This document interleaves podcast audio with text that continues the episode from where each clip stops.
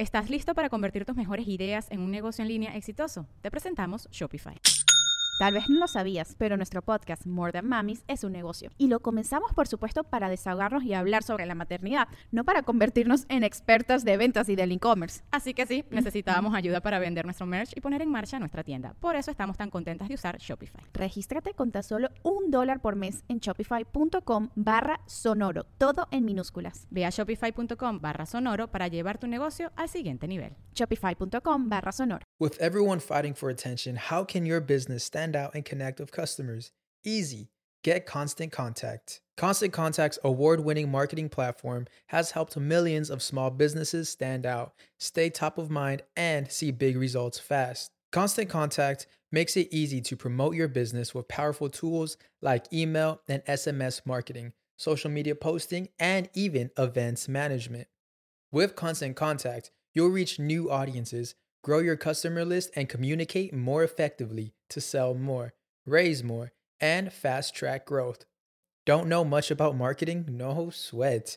Constant Contact's writing assistant tools and automation features help you say the right thing at the right time every time.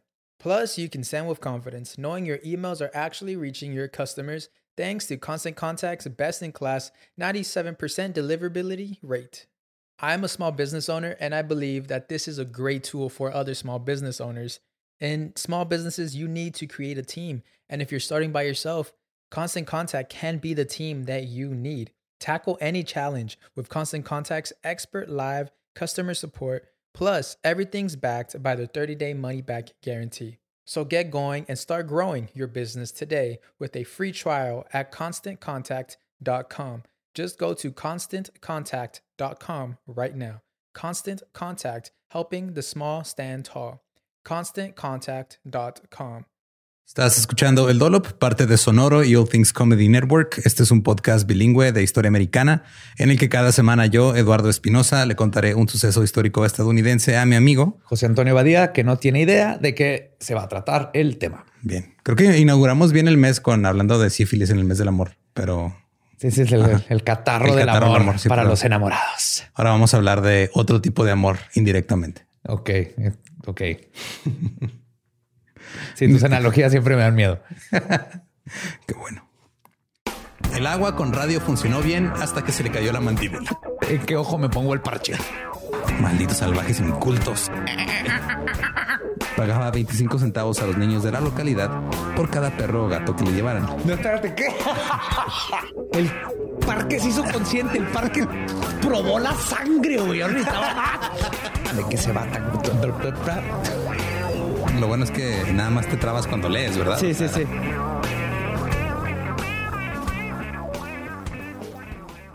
...1929... Pasadena, California. Charles F. Lamb construyó la funeraria Lamb en 1929 en Orange Grove Boulevard en Pasadena. Esta funeraria tenía la esencia de una funeraria a la antigua, era operada por una familia que parecía sacada de una revista, o sea, así familia perfecta gringa. Ah, ok, creí que familia de los Adams o algo así.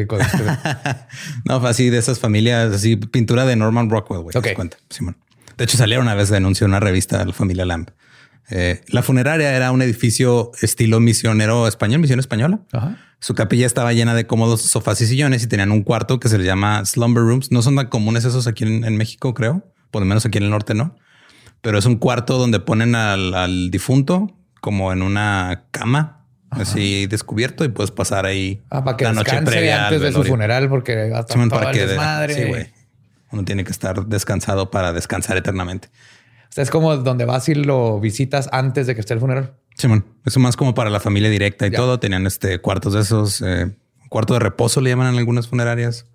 Y ahí se animaba a las familias a que se sintieran como si estuvieran en su propia casa. Estaba ahí todo bonito con sillones, sofás, una cama para los que se quieran quedar a dormir ahí a un ladito del otro. Según un folleto de la empresa, eh, decía que es un hogar en todo el sentido de la palabra. No. Pero con un cadáver. Pero, ajá, sí. Digo, pequeño detalle. Sí, a ver, un cadáver. Pequeño detalle. El Lam se desempeñó como presidente de la Asociación de Directores de Funerales del Estado y luego después pasó el negocio a, su hijo Lawrence. Su hijo Lawrence se convirtió en presidente de la Junta Escolar de Pasadena, California, y una de las dos hijas de Lawrence, Laurie Ann, que supongo que era, ah, pues yo quería tener un hijo que se llamara Lawrence, pero no lo tuve. Y entonces a la, la niña la va a poner Lorian. Era brillante y tan bonita que un empresario fúnebre la describiría como hermosa como estrella de cine. ¿Por qué un empresario fúnebre? Pues porque es la gente con la que se rodea, güey. Su papá es empresario fúnebre, entonces otros empresarios fúnebres y le dicen, oye, tu hija, por cierto, parece estrella de cine. Gracias. Ajá. Sí, Así man. como Marilyn Monroe. Cuando la encontraron en la cama después de que la asesinaron los Kennedys. Presuntamente. Obviamente no fueron ellos directamente, mandaron a la CIA. obviamente. Se comportaba con buenos modales y acorde con la posición de la familia en la comunidad. Lorian a menudo aderezaba sus conversaciones con citas bíblicas y escribía alabanzas para su grupo de gospel, The Chapel Bells. Lorian era la favorita de su padre y fue de gran ayuda con el negocio. Tenía un don para consolar a los familiares y amigos de los difuntos, algunos de los cuales le daban dinero para ahorrar para sus propios funerales. O sea, llegaba, te consolaba y decía, ah, me atendiste tan chido que cuando yo me muera, quiero que tú atiendas a los que van a llorarme. Entonces ahí te voy ahorrando para mi funeral. Wow, ese business está bien verga.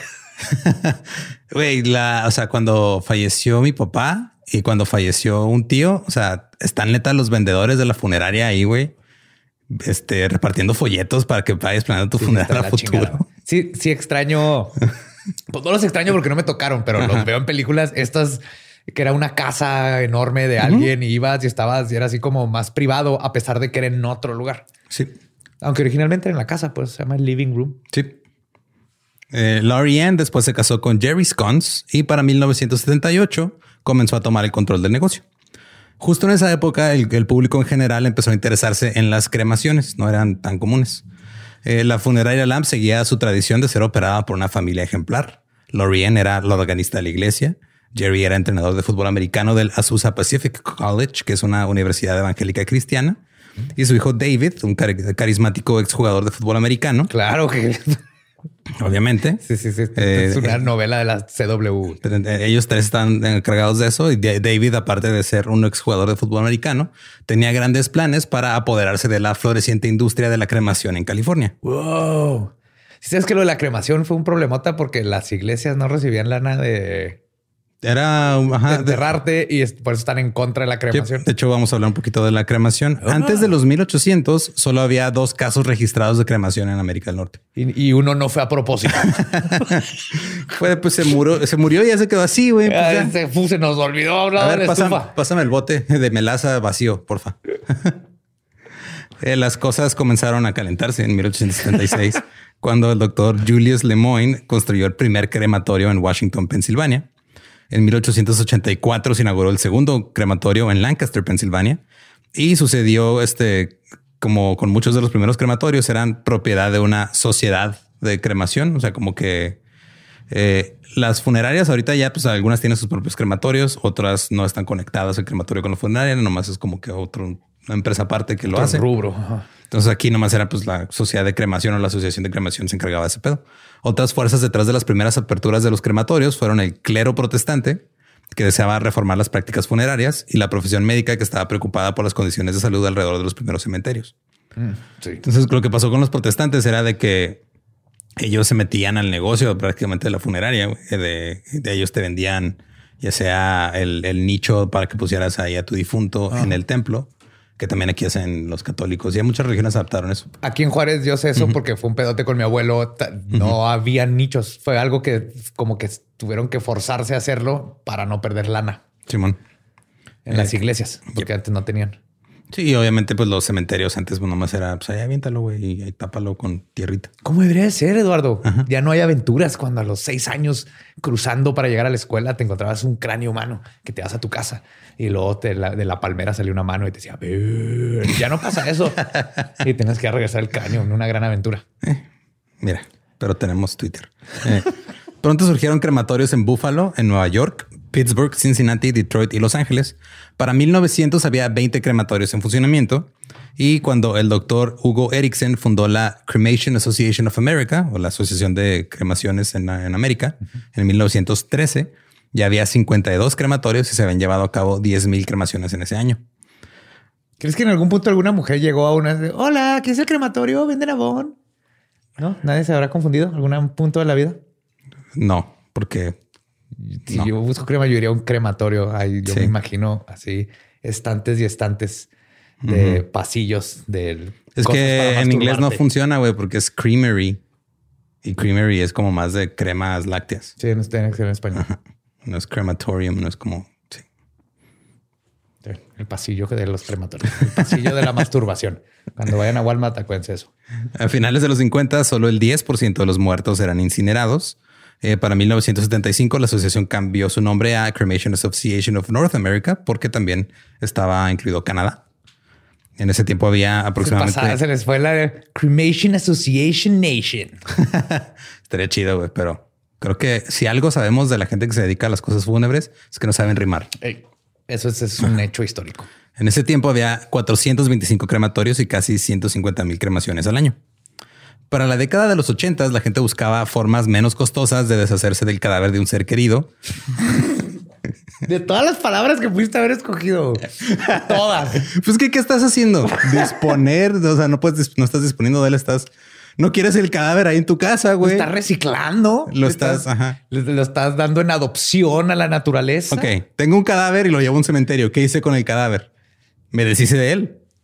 Legalmente.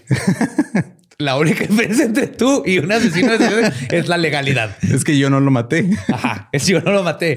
Y le dije a la policía dónde va a estar. Sí, y ya, o sea... Estás, estás, correcto.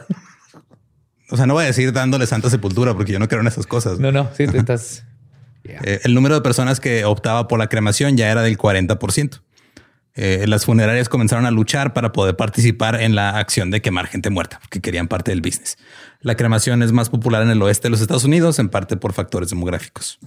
Cito, las familias ya no se quedan en la antigua ciudad natal de la forma que solían.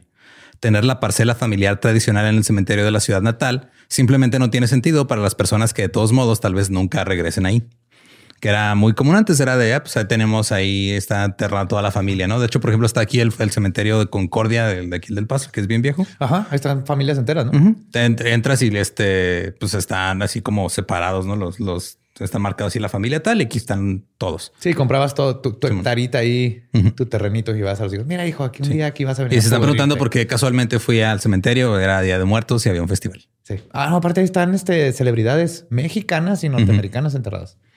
Se, se pone chido el festival ahí, andan acá, este. O sea, como es México americano, se, pone interesante el pedo. Es como una mezcla entre Día de la Cosecha, Halloween y Día de los Muertos.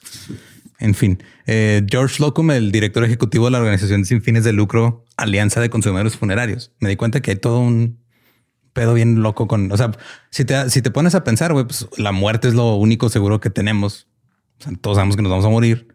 Y es uno de los negocios más grandes. Más lucrativos. De hecho, Entonces hay un chingo, o sea, hay hasta como boletines, newsletters de funerarias, o sea, de, cosas que pasan en el mundo funerario. Hay todo un mundo que no sabemos, güey. Yo, yo, desconfío de, para mí, de los peores negocios que existen son las funerarias. Se han, se han agarrado negocios y han hecho cosas bien turbias para agarrar más y más lana de algo bien culero.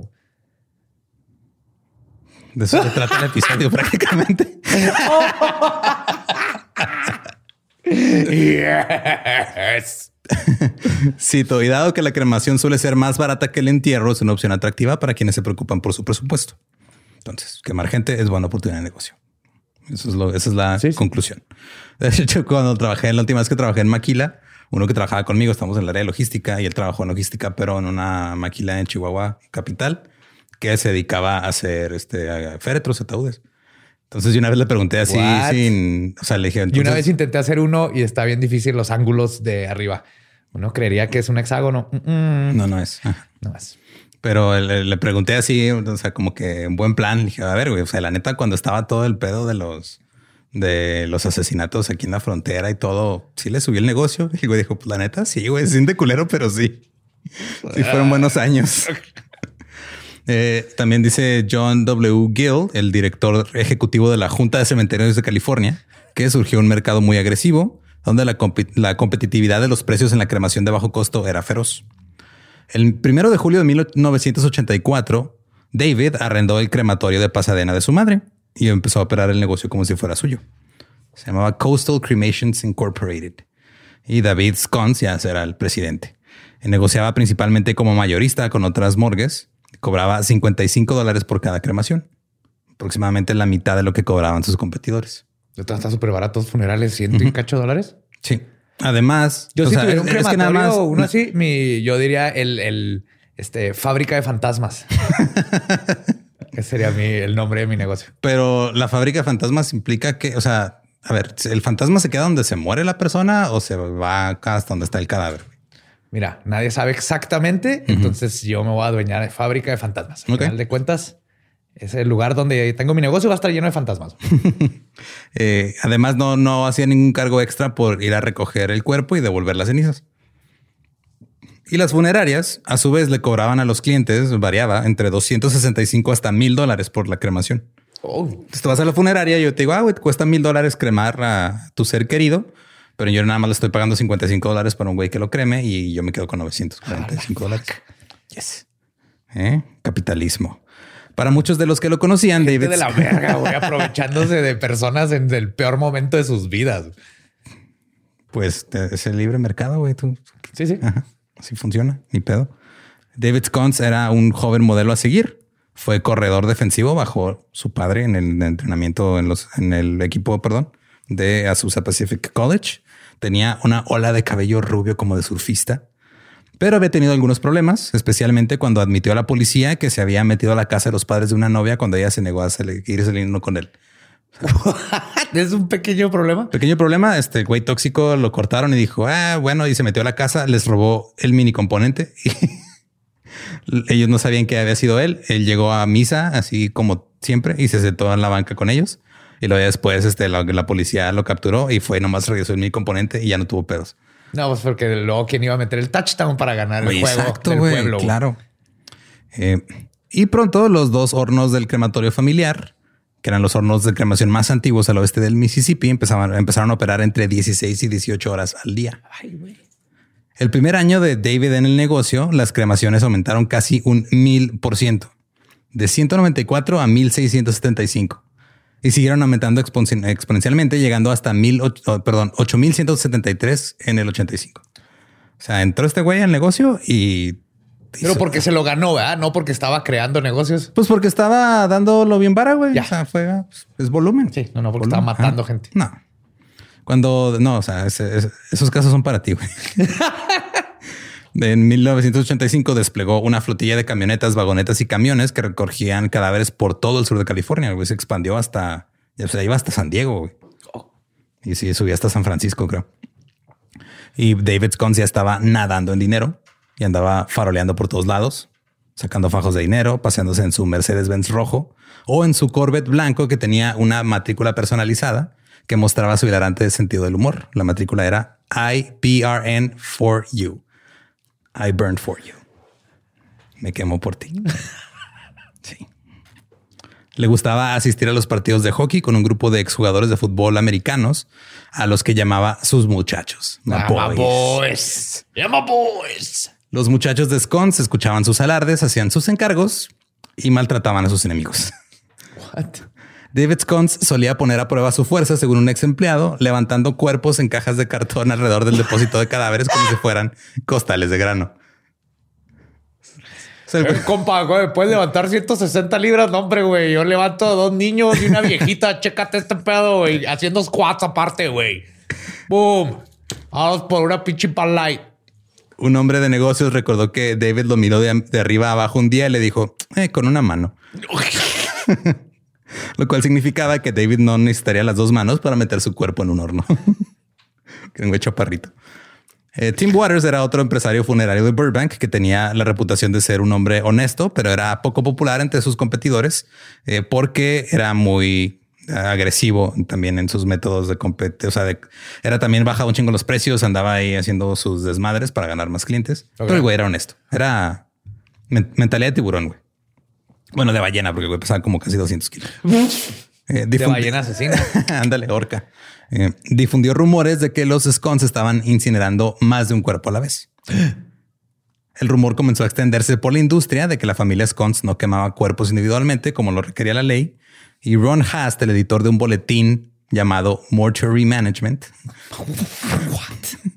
Es un boletín, te puedes suscribir, tienes una funeraria, te puedes suscribir así. ¿Tengo que tener una funeraria? no sé. No me rompas mi corazoncito, no, no. no sé, pues tendremos que investigar ese pedo. Y luego le preguntamos a Gabe si entra como gasto de. claro que entra como gasto de. Eh, este Ron Haas, del editor, le pidió a Lorien que declarara por escrito en el 84 que sus cremaciones se realizaban individualmente. David se enojó y dijo que iba a mandar a sus muchachos a que pasaran a saludar al editor. Eso. A saludar, ¿cómo están tus rodillas, eh, compa? Bueno, pues todo, hasta ahorita todo bien, gracias por todo. No, deja de, de levantar a estos dos niños. CrossFit. El, este Hast y su compañero, su roommate, fueron atacados por David Edwards, un exjugador de fútbol americano de Pierce College, y por otro hombre. Ambos se hicieron pasar por policías. Les arrojaron amoníaco, vinagre, jugo de jalapeño y cualquier cosa que se encontraron en los ojos. Pues así, ah, ¿qué tienes aquí en tu casa? Amoníaco, vinagre y jalapeño. A ver, abre los ojos, güey, te va. Respeto a un hombre que tiene jugo de jalapeño en su casa. Yes. Scones luego le ofreció a Edwards la misma cantidad para golpear a Waters por haber iniciado el rumor. Edwards y un asociado tomaron dinero en efectivo de Waters, pero no lo golpearon porque había demasiados autos de policía cerca de su crematorio, ya que pasaron a saludarlo. Oh. Se llegaron y lo amenazaron, lo extorsionaron. Luego, el 12 de febrero del 85, Tim Waters fue golpeado por Danny Galambos, otro exfutbolista eh, que pesaba 245 libras y portaba tarjetas de presentación que decían Big Men Unlimited. ¿Te acuerdas como las tarjetas de presentación que nos encontramos en, la casa que fuimos a explorar para leyendas? Que nomás decía así. El nombre del señor y que vende chalecos. Y algo así, güey. Dos meses más tarde, después de pasar la Pascua enfermo en la cama en casa de su madre en Camarillo, California, Waters murió de un infarto. Un investigador estatal en el sur de California sospechaba del crematorio Scones y comenzó a tratar de averiguar cómo se estaban haciendo las cremaciones, pero se le negó la entrada a las instalaciones porque no tenía una orden de cateo. Las otras funerarias siguieron operando sin sospechar del crematorio de Scones, a pesar de que la operación de bajo costo y alto volumen debería haber prendido muchos focos rojos. Todo el mundo estaba bastante satisfecho con los márgenes de utilidad y los directores de las funerarias se sentían tranquilos con la reputación y nombre de Lamb, porque pues eran sí, era 50 años trabajando familiar. un negocio familiar. Pero el doctor Thomas Weber, propietario de Teleface Society, un pionero en el campo de entierro de bajo costo, o sea, de eminencias en este pedo, güey Dijo que el trato era demasiado bueno para ser verdad. Cito. Si alguien te ofrece un Ford nuevo a ti por 8 mil dólares mientras yo estoy pagando 16 mil dólares por él, algo no está bien. Exactamente. Es como cuando compras la chingadera para detener la tele en la pared. Están caras, pero no vas a comprar una de 20 dólares porque se va a caer tu pinche tele. Algo está raro ahí. Ajá. Un ex empleado denunció actividades inapropiadas en la funeraria y, en el crematorio. Eh, yo vi un güey y estaba levantando seis cuerpos el cabrón, no sé cómo chingados, mientras hacía squats, como chingados. ¿Te imaginas? O sea, si puedes hacer sentadillas cargando cuerpos, ches nalgas de acero, güey. Sí, eso que nadie lo tiene a su compa que manda Big Men ilimitados. Ajá. Está cabrón, está cabrón. Eh, dijo, le dijo al Departamento de Salud el 9 de junio del 86 que algo raro estaba pasando en el crematorio en la funeraria y el Departamento de Salud eh, emitió una recomendación de ir a investigar que aparentemente se traspapeló porque nunca fueron. Luego el Departamento de Salud aprobó el permiso para, para David para poder este, cosechar ojos y tejidos humanos para trasplantes. What?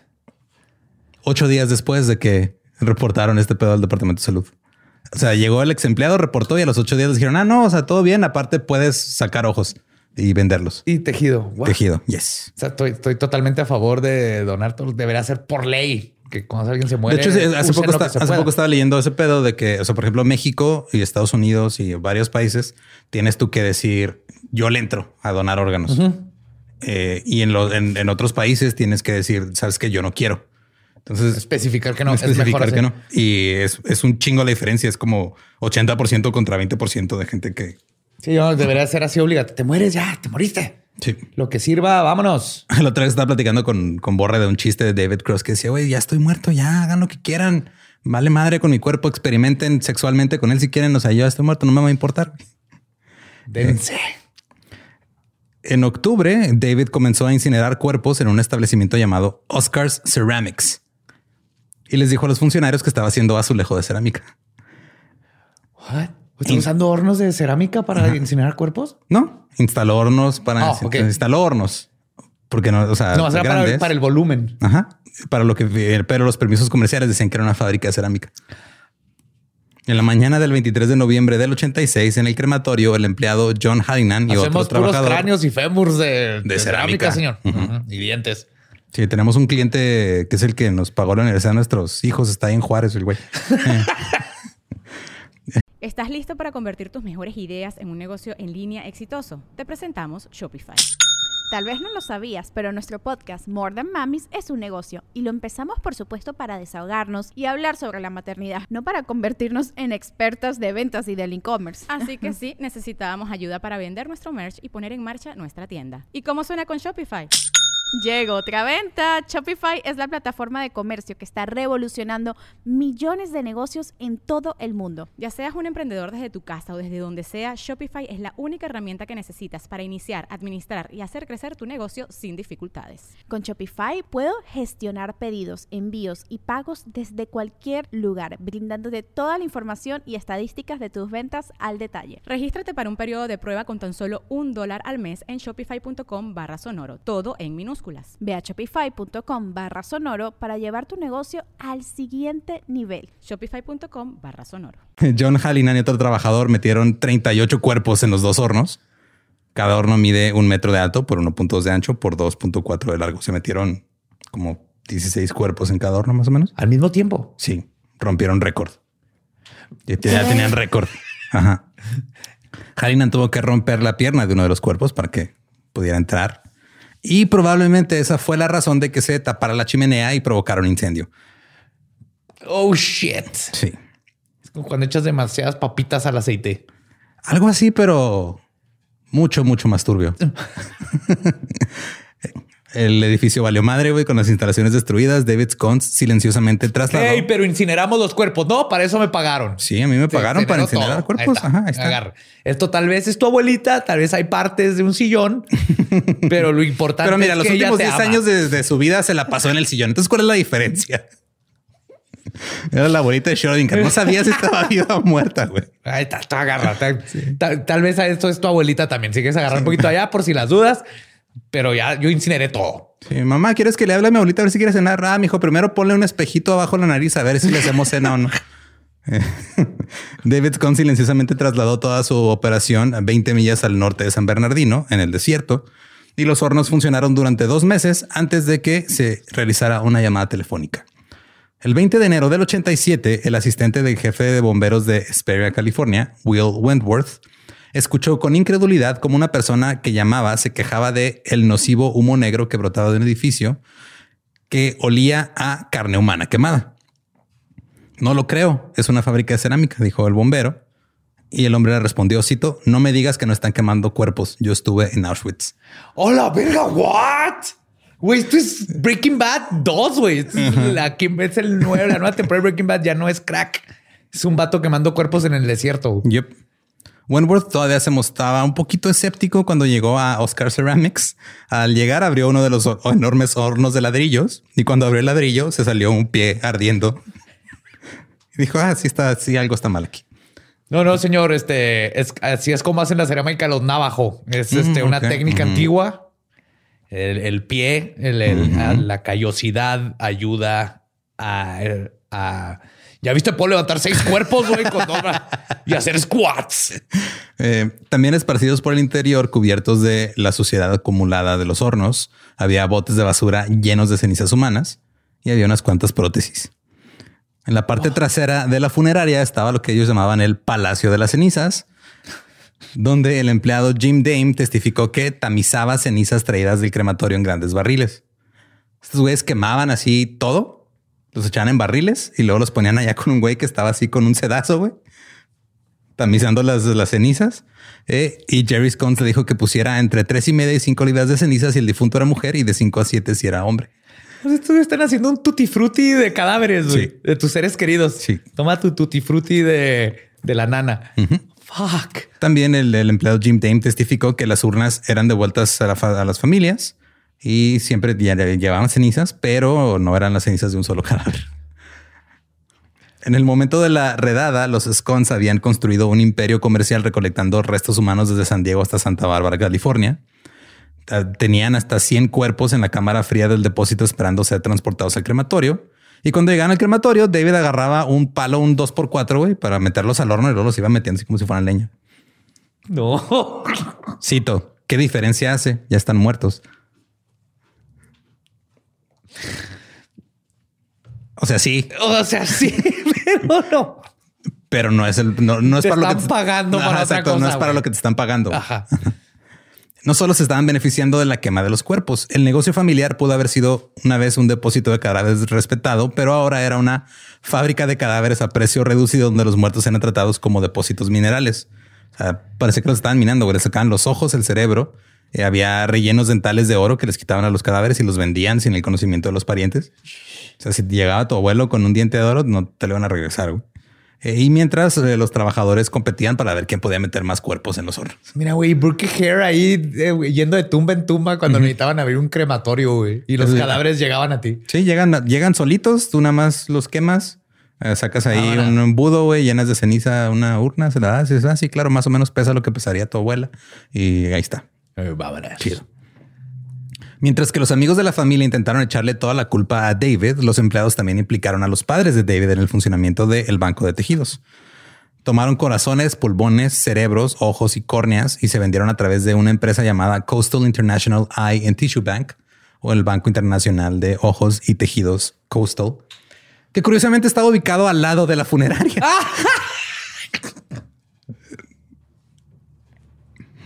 Así o menos sutil, güey. ¡Wow! En un periodo de tres meses, el banco vendió 136 cerebros, 145 corazones y 100 pulmones a una empresa de Carolina del Norte que se encargaba de suministrar órganos para investigación en las escuelas de medicina. Esto es Brookie Hair con capitalismo bien vergas. Es- es. Brookie Hair en los ochentas, En ajá, los ochentas, güey. No, nomás falta cocaína y ¡pum!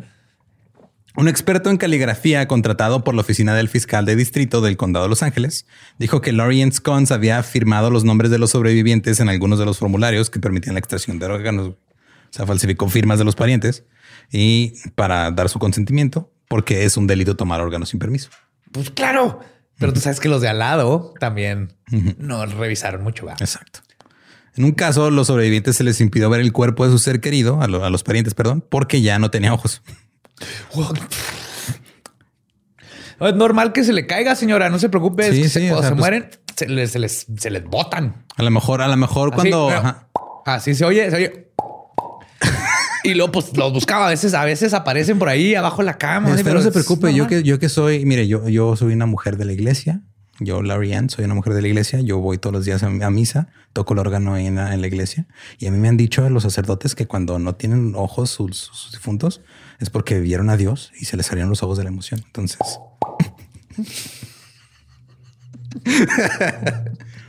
porque mientras operaban la funeraria, eh, Jerry seguía en su puesto como entrenador de fútbol americano y Laurie Ann seguía como organista de la iglesia. güey, todo bien. David ganaba entre 5 mil y 6 mil dólares al mes, solamente sacando dientes de oro y vendiéndoselos a un joyero. ¿No más de oro? No más de oro, güey. Porque estamos hablando de que mucha, o sea, era, era mucho más común en, en- en esos tiempos tener claro. rellenos de oro. Y era este, sí, o sea, estaban recogiendo cientos de cadáveres por semana. güey. Yo a los 60 años, mi plan es tener un diente de oro. Pues, pues ya no te, te falta tanto, güey, que son 20, No, 21 ajá, años. Ajá. Pero está chingón, pero ya, ya no, ya no sé, ya no estoy seguro. ¿Quieres que te Me cuente el proceso de cómo sacaban los dientes de oro? Por favor, Ok. quítame esa idea. Agarraban este al cadáver, le abrían la boca así con un desarmador y luego con unos alicates le sacaban los dientes de oro. David le tenía dos apodos a este proceso. Uno de ellos era hacer cantar las tenazas o making the pliers sing y el otro era popping chops. que pues, se- o sea, no tiene muy como traducción al español, pero, No, pero, pero está minando encías, ha dicho yo. Esta práctica llevó a los empleados a apodar a, a su jefe David Pequeño Hitler. Ya cuando haces, Totalmente, cuando güey. ya haces tu apodo, güey, no, o sea, neta, no, no piensas que tal vez estás Ahí, es te das ahí es el Are we the baddies? Ahí es cuando te das cuenta, Soy el malo. güey. Cuando los investigadores comenzaron a indagar en todos los aspectos de la vida de David Scones, se encontraron con sus muchachos. David Edwards se, se declaró culpable por golpear al editor y testificó que David Scones le había pagado como 700, 800 dólares para hacerlo. Galambos también se declaró culpable por agredir a Tim Waters y testificó que David Scones le dijo que lo hiciera parecer un robo. Entonces también se robó las, ya las joyas de Waters. Ok. Edwards luego reveló más sobre eh, Tim Waters. Resulta que su ataque al corazón no fue en realidad un ataque al corazón. What? Scones le dijo que eh, él había arreglado que llamaran a Waters en un restaurante para que le dijeran, ah, estás ahí comiendo, ah, te hablan. Y luego se iba a la recepción del restaurante a ¿Y le echaron algo? Y le echaron, eh, le echaron Adelfa. Adelfa. Oleander. Eh, es venenosa, es una flor venenosa. Y le echaron a su vaso de agua. Entonces exhumaron el cuerpo de Waters y el forense descubrió que había sido envenenado por Adelfa. What the fuck? Nomás porque era competencia, güey. Y porque esparció el rumor de que estaba haciendo las cosas mal. David Scones estaba enfrentando 69 cargos criminales que incluían extracción ilegal de partes del cuerpo de restos humanos, cremación múltiple de restos humanos, agresión, robo de oro dental, mezcla de restos humanos y el asesinato de Tim Waters. Fue detenido sin derecho a fianza. que no mames. pues es hacer, hacer frutis. Pues es que es, este, es mentalidad tiburón, güey. Tú quieres traer un Corvette que diga I burned for you atrás, pues tienes que quemar ciertas cosas, güey. Tienes que, ah, tienes que optimizar procesos, güey. Tienes que streamlining, güey. Hay que encontrar la sinergia. Desarmadores de abrir mandíbulas con, con rigor mortis. Todo sea por los márgenes de ganancia. Dos por cuatro, güey. 28 cuerpos en lugar de uno. Vámonos. Maquila. Eh, la madre, por ejemplo, está el caso de la madre de Kate Ianon, que se llamaba Suru Shiotani. Ella fue incinerada en noviembre del 86. El último deseo de Shiotani era regresar a Japón para que sus cenizas pudieran ser honradas en tres lugares distintos. En el templo Nishi Onganji en Kioto, en el altar familiar en la casa de su hijo en la ciudad de Wakayama y en la parcela familiar que estaba ahí cerca de Wakayama, donde estaba enterrado su marido. La pierna de la abuelita Smith, el espíritu del niño Robert y el viejito mamón que nadie quería en Japón. Y un cigarro, porque también de repente se le Pero durante el ritual de 100 días que acompaña a un entierro budista, Kate se sintió obligada a decirle a su familia en Japón que las cenizas de su madre podían haberse mezclado con otras. El templo de Nishi Honganji se negó a aceptar los restos y se canceló el ritual. Claro. Fuck. Kate dice que ahora hay una urna de cobre en la casa de un pariente y nadie sabe qué hacer con ella. No creo que mi madre pueda descansar. No, y pues qué haces las. No hay forma de saber. ¿La tiras? ¿No la tiras? O sea, necesitas un catador de cadáveres que llegue. es un nuevo negocio. Ah, ah, ah. No, definitivamente esto no me sabe. Es 90% tu abuelita. Sí. Ahora tu abuelito. No, me. O sea, es que este, o sea, esta, esta ceniza pica más como pico de gallo que como wasabi. Entonces creo que era mexicano.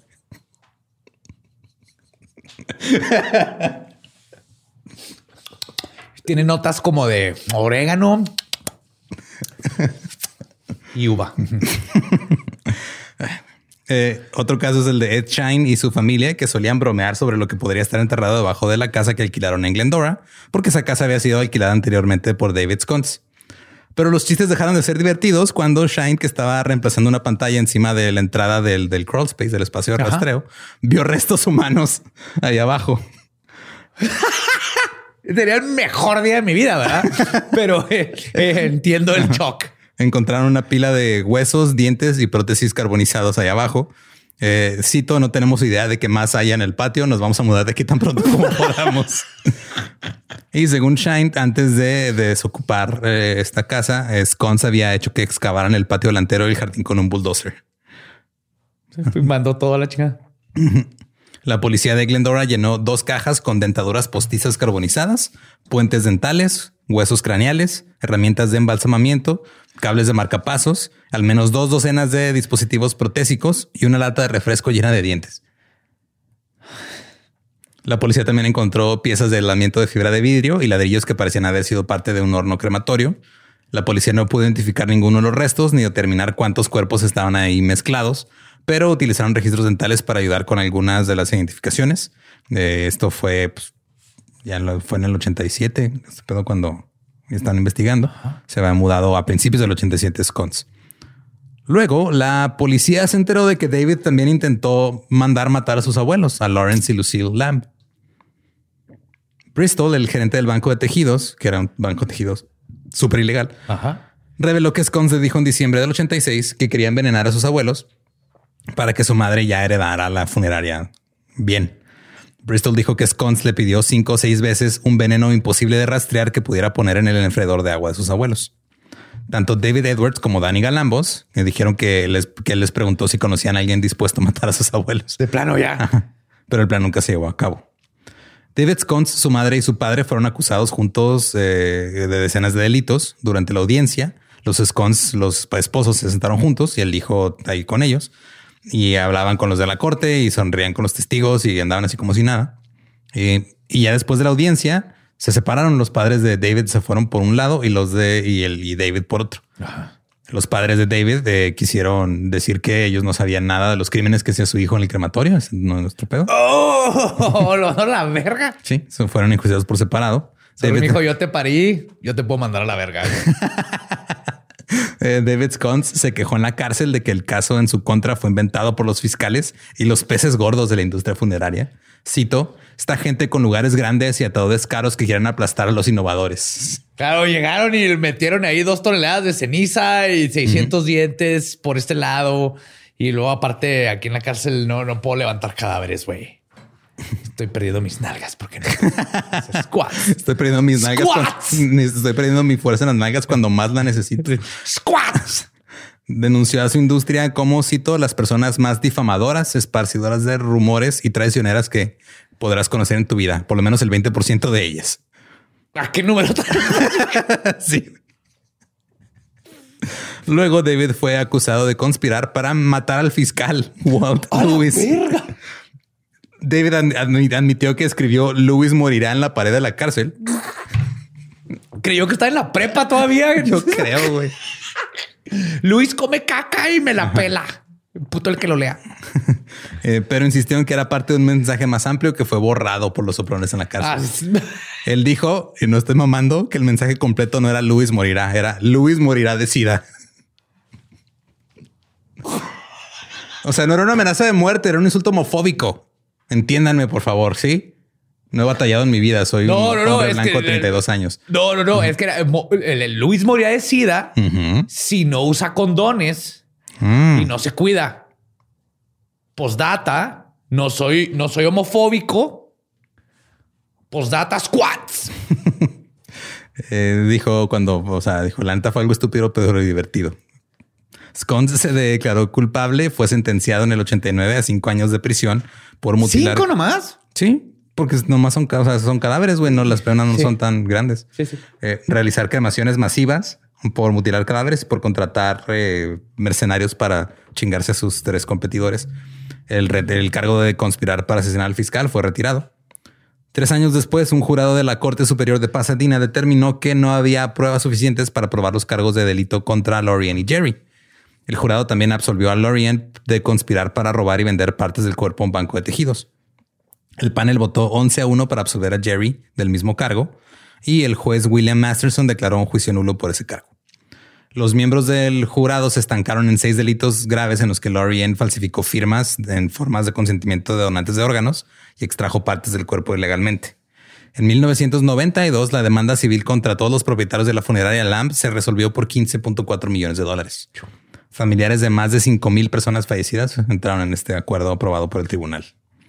Luego, los fiscales presentaron dos nuevos cargos contra David, acusándolo de solicitar el asesinato de Eli Stefan, el propietario de la Sociedad de Cremaciones de California. Stefan nunca tuvo un encuentro cara a cara con David Scones, pero la noche en la que eh, le transfirieron el negocio, dice que varias personas entraron a sus oficinas. El mero día. Ajá, en chinga. Y el dueño anterior que vivía en el local los ahuyentó gritando que tenía un arma. Entonces también se fue algo a que le mínimo de que lo pasaran a saludar los muchachos. El juez que desestimó el caso recomendó a los fiscales que apelaran. Después de un par de rondas de apelaciones, Scones se declaró culpable de conspiración de asesinato en el 97 y fue puesto en libertad condicional de por vida. De por wow. Ajá. O sea, de por vida, libertad condicional. La cagan cualquier cosita y entra a la cárcel. Sí, es algo de, es una sentencia muy, muy rara. Nunca había escuchado de todos los crímenes que he leído y todo, nunca había escuchado libertad condicional de por vida. Sí. Ocho años después del descubrimiento de los cuerpos, Larry Ann y Jerry fueron juzgados nuevamente y ahora sí fueron condenados el 12 de abril de 1995 por 11 cargos.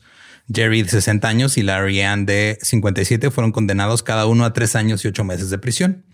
Como resultado del caso, la legislatura de California aprobó un proyecto de ley que autoriza la inspección de crematorios a pedido. O sea, si tú llegas y dices, quiero ver qué pedo con el crematorio, tienen que ir a inspeccionarlo huevo. Excelente. Y también hicieron a este, lo que se conoce ahora como los Ghostbusters, güey, porque se embrujó todo ese pinche pedo por todos lados. Ahora, eso me confunde aún más. Si ya mezclaste las cenizas de cadáveres, ¿cómo va a ser el fantasma? Va a ser un fantasma por cada, o sea, ¿cuántas, cuántas cenizas necesitas de un, de un difunto para que salga el fantasma completo del difunto? o sea, ¿qué proporción hay ahí? Eso es lo que no me queda claro. Bien poquita, güey. Esto, es, esto es cuántico. Está toda la esencia en uno. Es, es, homeopatía fantasmal este pedo. Así es, exactamente. Se diluye todo. Si una ceniza va a estar más transparente el fantasma, pero ahí va a estar el fantasma. ok. Eh, los dos hermanos de Laurie Ann, eh, Kirk y Bruce Lamb, intentaron restaurar el negocio de su propósito original como una funeraria familiar tranquila. Ellos no creían las acusaciones, pero admitieron que había demasiada evidencia para negar que algo estaba mal. Los hermanos acordaron entregar la licencia actual de la funeraria, pero solicitaron otra y la recibieron para operar un negocio en East Orange Grove Boulevard con un nuevo nombre, como Pasadena Funeral Home. Ahora, o administraron el negocio por un tiempo lo vendieron o nada más sacaron la licencia porque entre los documentos y todo no, no aparecen como dueños de la funeraria que está ahorita ahí. Ok. Entonces puede ser que la hayan vendido o algo. David Scones fue de nuevo a la corte en el 2002 por una violación de su libertad condicional. El juez Joseph Devano le dijo, cito, si regresas ante mí por una violación de la libertad condicional, te sentenciaré a cadena perpetua. Oh. En el 2012, David hizo precisamente eso. Yes. Le robó dos, ajá, hace nueve años. Le robó un rifle a un vecino y trató de empeñarlo. What the fuck? Güey, necesitaba algo. O sea, para todo mundo. Algo que levantar. Todo mundo de repente necesita un rifle para empeñarlo, güey. O sea, ¿qué estás hablando? de Estados Unidos. Eh, fue sentenciado a cinco años de libertad condicional en Montana, pero California solicitó su extradición y el juez Chubin cumplió la promesa del juez anterior. Chishubin, fuck yeah. Entonces Scones fue condenado a cadena perpetua por un cargo relacionado con un, arma 15 años después de su juicio anterior. Que a final de cuentas está bien, güey, porque el, el estrés psicológico que le dio a miles de personas por lo que hizo, no hay forma de reparar ese daño. No, no hay. Entonces, legalmente sí eran cadáveres y es muy leve lo que le puedes hacer pero eh, de por vida es lo, lo menos que se merece. Este sí, era, es que fue un pedo mm, completamente sin precedentes. O sea, se metieron leyes nuevas después de esto. Fue un desmadre. Eh, fue noticia nacional en los finales de los ochentas. Y pues esa fue la historia de la funeraria Lamb. Un fuck. Iba por otro lado con que las funerarias ahorita usan de que le, contratan, le pagan ambulancias para que lleven el cadáver a su funeraria. Ah, sí para ellos agarrar el cuerpo y de ahí cobrarte o que abusan con los precios de los de los este fertros y así. No tenían ni idea de este. Este es otro nivel. Eh, te digo, es optimización de recursos. Si tienes un horno que le caben 38 cuerpos, nomás le tienes que quebrar la pierna a uno que otro, güey. Sí, si te caben seis briskets en lugar de uno. Pues Exacto, vas a gastar menos en, en gas, güey, vas a gastar menos en, en, o sea, todo es optimizar recursos. sí, sí. Este y si están ahí saliéndose los ojos de la gente como proceso natural de la muerte, pues los vendes. Exacto. Es, así funciona el capitalismo. que lo agarren los niños y anden jugando con ellos con canicas y luego se contagian de tuberculosis. Eh, y pues ya no se pongan dientes de oro, se los van a robar. Eh, si quieren escuchar el episodio en inglés, es el episodio 81 de Dollop, The Lamb Funeral Home. Eh, recuerden que nos pueden escuchar a nosotros todos los lunes y nos pueden ver también en YouTube si quieren. Si no, pues no. Nos pueden seguir en todos lados como arroba el Dolop y a mí como arroba ningún Eduardo. Me encuentra como Elba Diablo. Eh, recuerden que los que no conocen su historia están condenados a. No, ya no sé, que ya no sé qué, güey. Ya, o sea. es que aquí no es culpa. De aquí no es culpa de nadie, güey. Aquí voy a recibir un tutti frutti de familiares. No. Popurrí.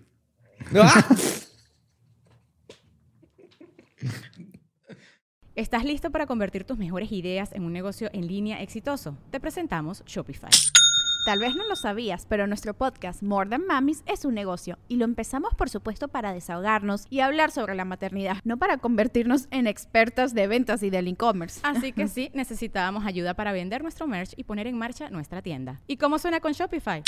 Llegó otra venta. Shopify es la plataforma de comercio que está revolucionando millones de negocios en todo el mundo. Ya seas un emprendedor desde tu casa o desde donde sea, Shopify es la única herramienta que necesitas para iniciar, administrar y hacer crecer tu negocio sin dificultades. Con Shopify puedo gestionar pedidos, envíos y pagos desde cualquier lugar, brindándote toda la información y estadísticas de tus ventas al detalle. Regístrate para un periodo de prueba con tan solo un dólar al mes en shopify.com barra sonoro, todo en minúsculas Ve a shopify.com barra sonoro para llevar tu negocio al siguiente nivel. Shopify.com barra sonoro. Hello, it is Ryan, and we could all use an extra bright spot in our day, couldn't we? Just to make up for things like sitting in traffic, doing the dishes, counting your steps, you know, all the mundane stuff. That is why I'm such a big fan of Chumba Casino. Chumba Casino has all your favorite social casino style games that you can play for free anytime, anywhere with daily bonuses. That should brighten your day a little. Actually, a lot. So sign up now at chumbacasino.com. That's chumbacasino.com. No purchase necessary. Group. Void were prohibited by law. See terms and conditions. 18 plus.